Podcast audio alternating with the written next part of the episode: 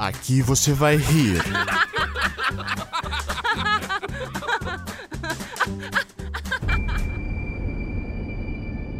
Vai sentir medo.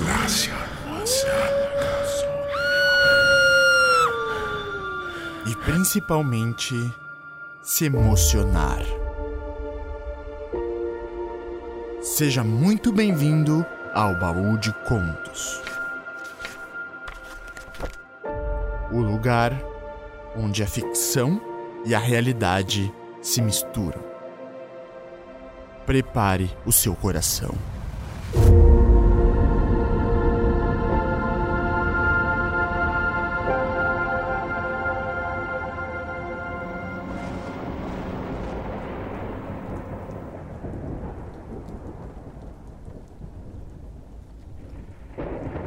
O Coração Delator, conto de Edgar Allan Poe.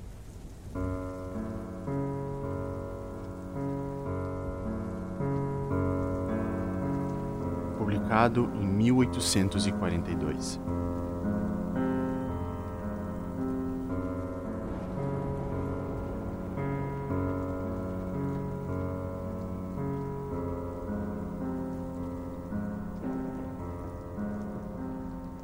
É verdade. Nervoso, muito nervoso, terrivelmente nervoso fui e sou. Mas por que motivam de dizer que eu sou doido? A doença havia apurado os meus sentidos. Não os havia destruído, não os havia embotado. O que em mim suplantava todos os mais sentidos era a acuidade do ouvido. Ouvia tudo o que ocorria, quer fosse no céu, quer fosse na terra. Ouvia até muitas coisas que ocorriam no inferno. Por que dizem então que eu estou doido? Escutem e observem a serenidade, a sã lucidez com que lhes posso contar a história toda. É impossível dizer como foi que esta ideia primeiro penetrou no meu cérebro, mas uma vez concebida, obsidiosamente, dia e noite. Não existia móvel, não existia paixão. Eu era amigo do velho, nunca me fizera mal, nunca me insultara. Eu não lhe cobiçava o ouro. Creio que foi o olho. Sim, foi isso tinha um olho de abutre, um olho de um azul pálido coberto de uma membrana. Sempre que me fitava, gelava-me o sangue. E assim, a pouco e pouco, muito lentamente, foi-se gerando em mim a decisão de matar o velho com o único modo de me libertar para sempre daquele olho maldito. Agora aqui é que está o nó da questão. Julgais-me doido. Os doidos nada sabem. Mas devias me ter visto. Devíeis ter visto o tino com que procedi, a cautela, a previsão, a dissimulação com que operei. Eu nunca fora mais afável para com o velho do que durante a semana que precedeu o seu assassínio. Todas as noites, cerca da meia-noite, desandava o fecho da sua porta e abria. Oh, com que extremos de cuidado e então, depois de abrir uma estreita fresta, introduzia uma lanterna de furta-fogo, tendo o cuidado de evitar que a sua luz pudesse ser vista, e depois enfiava a cabeça. Oh, havia de rir se visseis quão astutamente eu enfiava a cabeça pela fresta da porta, movia lentamente, muito lentamente, a fim de não perturbar o sono do velho. Levava-me uma hora a passar a cabeça pela exígua abertura, até o poder ver estendido na cama. Ah, teria um doido procedido com todos estes cuidados? E depois, quando já tinha a cabeça toda dentro do quarto, apagava a lanterna cautelosamente. Muito devagarinho, de modo que só um tênue raio ficasse incidindo sobre o olho de abutre. Fiz isto durante seis longas noites sempre à mesma hora, à meia-noite, mas sempre encontrei fechado o olho. Era assim impossível levar a cabo o meu plano, pois o que me incomodava, o que se tornava para mim incomportável, não era o homem, mas sim o olho maldito. Todas as manhãs ao romper do dia entrava com todo descaro no quarto dele e falava-lhe afoitamente, tratando pelo seu nome com todo carinho e perguntando-lhe como passar a noite. Vedes, pois, que era mister que ele fosse um homem muito perspicaz para suspeitar de que todas as noites, ao bater das doze, eu espreitava seu dormir. Na oitava noite fui mais cauteloso do que de costume ao abrir a porta. O ponteiro de um relógio é mais ligeiro do que era minha mão. Antes daquela noite, nunca eu sentira o alcance das minhas forças, da minha sagacidade. Mal podia exprimir a minha sensação de triunfo. Pensar que eu me achava ali, abrindo a porta, pouco a pouco, e que ele nem sequer sonhava que eu secretamente fazia ou pensava. Ri-me, francamente, com ufania e regozijo a esta ideia. E talvez ele me ouvisse, pois que se mexeu na cama subitamente, como que sobressaltado. Pensais talvez que recuei, mas não. O quarto estava escuro como um breu, mergulhado em trevas espessas, pois, por medo dos gatunos, as portas das janelas estão solidamente aferrolhadas. E, por isso, eu sabia que ele não podia ver a abertura da porta. Continuei, portanto, a abri-la de mansinho, mas com mão firme. Já tinha a cabeça dentro e ia abrir a lanterna quando me escorregou o polegar no puxador da porta.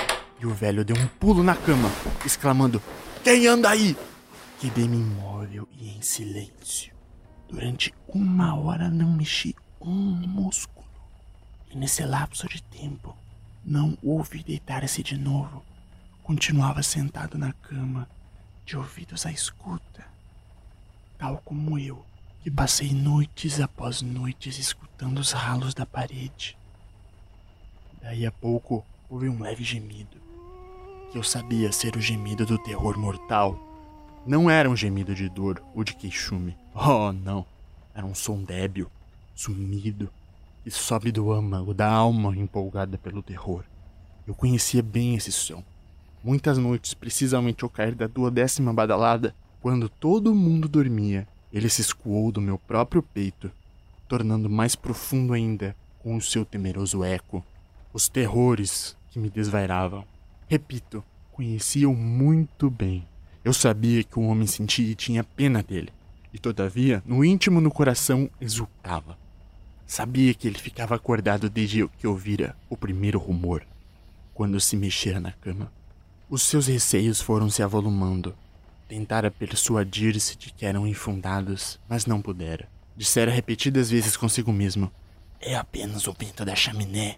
É só um rato atravessar o quarto. Ou é apenas o raspar de asas de um grilo. Sim, ele tentara confortar-se com essas hipóteses, mas achara tudo baldado tudo baldado, porque a morte, aproximando-se dele, pairava na sua frente com sua negra sombra e envolvia a vítima. E era lúgubre a influência da invisível sombra que o fazia sentir. Embora nada visse nem ouvisse, sentir a presença da minha cabeça adentro do quarto. Tendo esperado muito tempo, muito pacientemente, sem o ouvir deitar-se, Resolvi abrir uma estreitíssima fenda na lanterna. Depois abria. Não podeis imaginar com que requintes de cautela, até que finalmente um tênue raio semelhante ao fio de uma teia de aranha atravessou a fenda e incidiu em cheio sobre o olho de abutre. Estava aberto, arregalado, e eu fiquei furioso ao fitá-lo. Via com perfeita nitidez, todo azul velado de uma membrana de onda que me gelou até a medula eu, porém, nada mais podia ver do rosto ou do corpo do velho, pois dirigira o raio, como que por instinto, precisamente sobre o ponto maldito. E agora não vos disse eu, já que aquilo que vós erradamente tomais por loucura nada mais é do que hiperagudeza dos sentidos? Agora chegava a meus ouvidos um ruído abafado, soturno, acelerado, semelhante ao que faz um relógio embrulhado em algodão. Eu conhecia muito bem esse ruído era o palpitar do coração do velho. Multiplicou a minha fúria, do mesmo modo que o rufar do tambor explicasse a coragem do soldado. Apesar de tudo, porém, refreiei-me e mantive-me quieto e em silêncio. Quase não respirava. A lanterna imobilizara-se na minha mão. Tomei a ver com que firmeza podia deter o raio sobre o olho. Entre mentes, diabólico palpitar do coração redobrava de intensidade. Batia cada vez com mais força e mais depressa. O terror do velho devia ser extremo. As pancadas eram cada vez mais fortes, cada vez mais fortes. Reparais bem? Já vos disse que sou nervoso. Sou, na verdade, E agora, aquela hora avançada da noite, no silêncio pavoroso daquela velha casa, um ruído assim tão estranho excitava-me até as raias de um terror incoercível.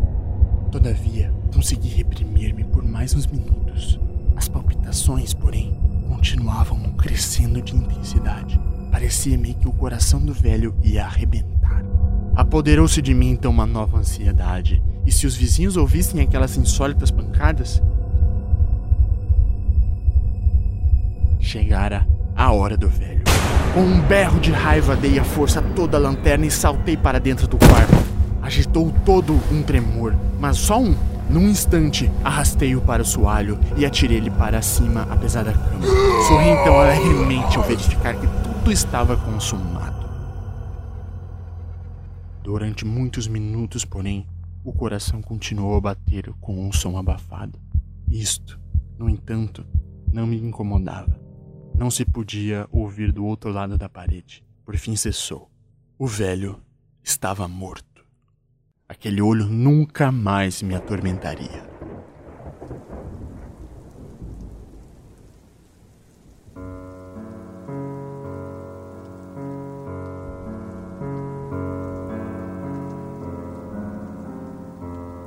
Se ainda me tendes por doido, mudarei de parecer logo que eu vos descreva as ponderadas precauções que tomei para ocultar o cadáver.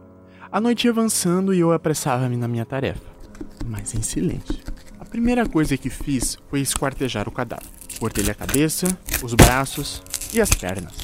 Depois arranquei três tábuas do soalho do quarto e sepultei tudo entre os barrotes. Tornei a colocar as tábuas tão habilmente, tão atiladamente, que não havia olho humano, nem mesmo dele, que pudesse lobrigar fosse o que fosse de anormal. Nada havia que lavar. Não havia mancha nenhuma. O sangue caíra todo numa bacia que eu tivera a prudência de utilizar. Quando terminei todo este trabalho, eram quatro horas e ainda estava tão escuro como se fora meia-noite. Ao bater a última badalada do sino, ouvi que alguém batia à porta da rua. Desci para abri-la, serenamente, afoitamente, pois que tinha eu agora que recear, entraram três homens que se apresentaram com toda delicadeza como agentes de polícia. O vizinho ouvira um grito durante a noite. Levantaram-se suspeitas de que algum crime se houvesse perpetrado, e eles, os agentes, haviam sido incumbidos de passar uma busca no prédio. Sorri, porque havias eu de temer, dei as boas-vindas aos recém-chegados e franqueei-lhes a casa. O grito, expliquei, fora eu próprio quem em sonhos o soltara. O velho, acrescentei, achava-se ausente na aldeia. Acompanhei os visitantes por toda a casa, pedi-lhes que examinassem e que examinassem bem. Levei-os por fim ao quarto dele. Mostrei-lhe os seus tesouros, arrumados, intactos. No entusiasmo da minha confiança, levei cadeiras para o quarto e convidei-os a descansarem das suas fadigas. Enquanto eu, na desvairada audácia do meu perfeito triunfo, colocava minha cadeira, mesmo no sítio por baixo do qual jazia o cadáver da minha vítima. Os agentes estavam satisfeitos. As minhas maneiras haviam nos convencido. Eu estava perfeitamente à minha vontade.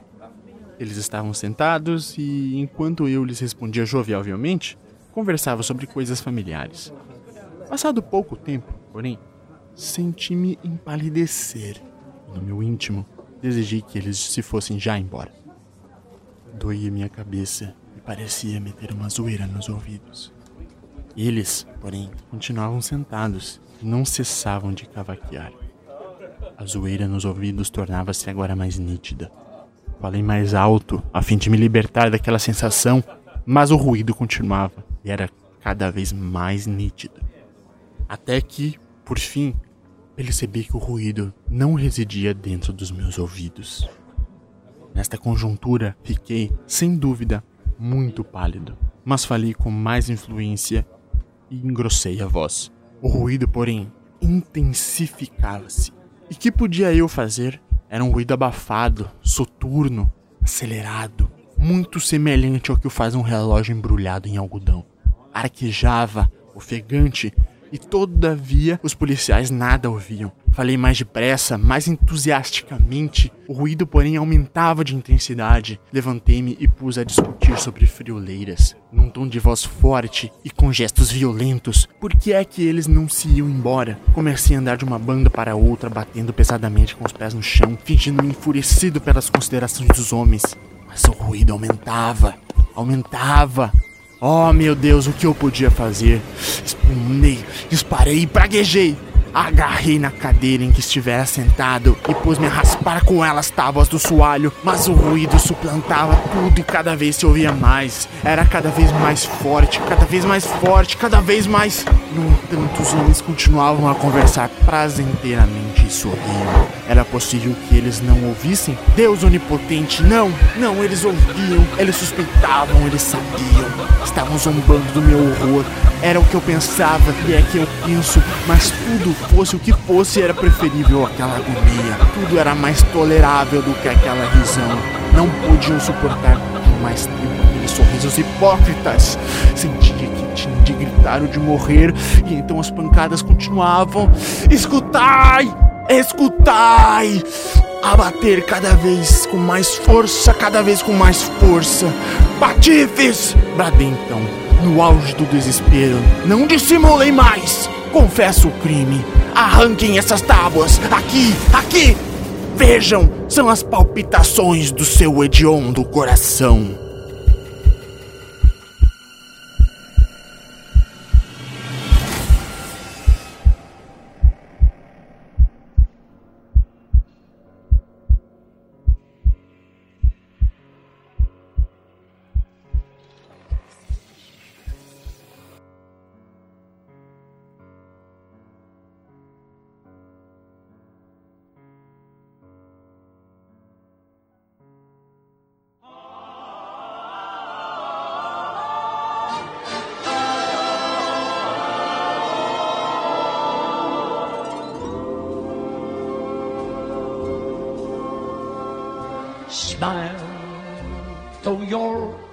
Pessoal, chegamos ao final do primeiro episódio do Baú de Contos. Esse podcast que é produzido de forma completamente independente por mim, Edwin David. Por mais que seja independente, ele é produzido com todo carinho, com todo esmero, de forma caprichada, para que você tenha a melhor experiência literária possível.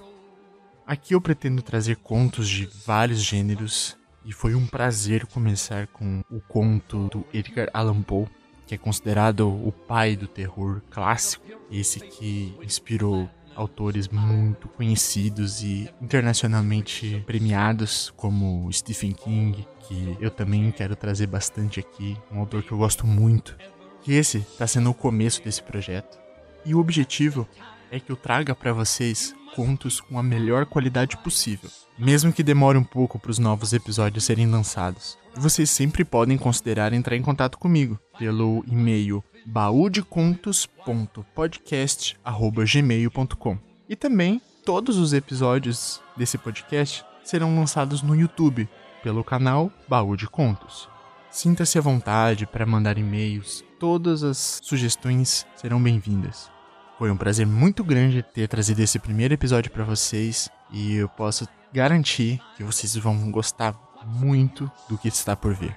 E, se você gostou também do meu trabalho, considere também colaborar com esse projeto. Acessando o link colabora.ai barra baú de contos, você pode fazer qualquer doação, de qualquer valor.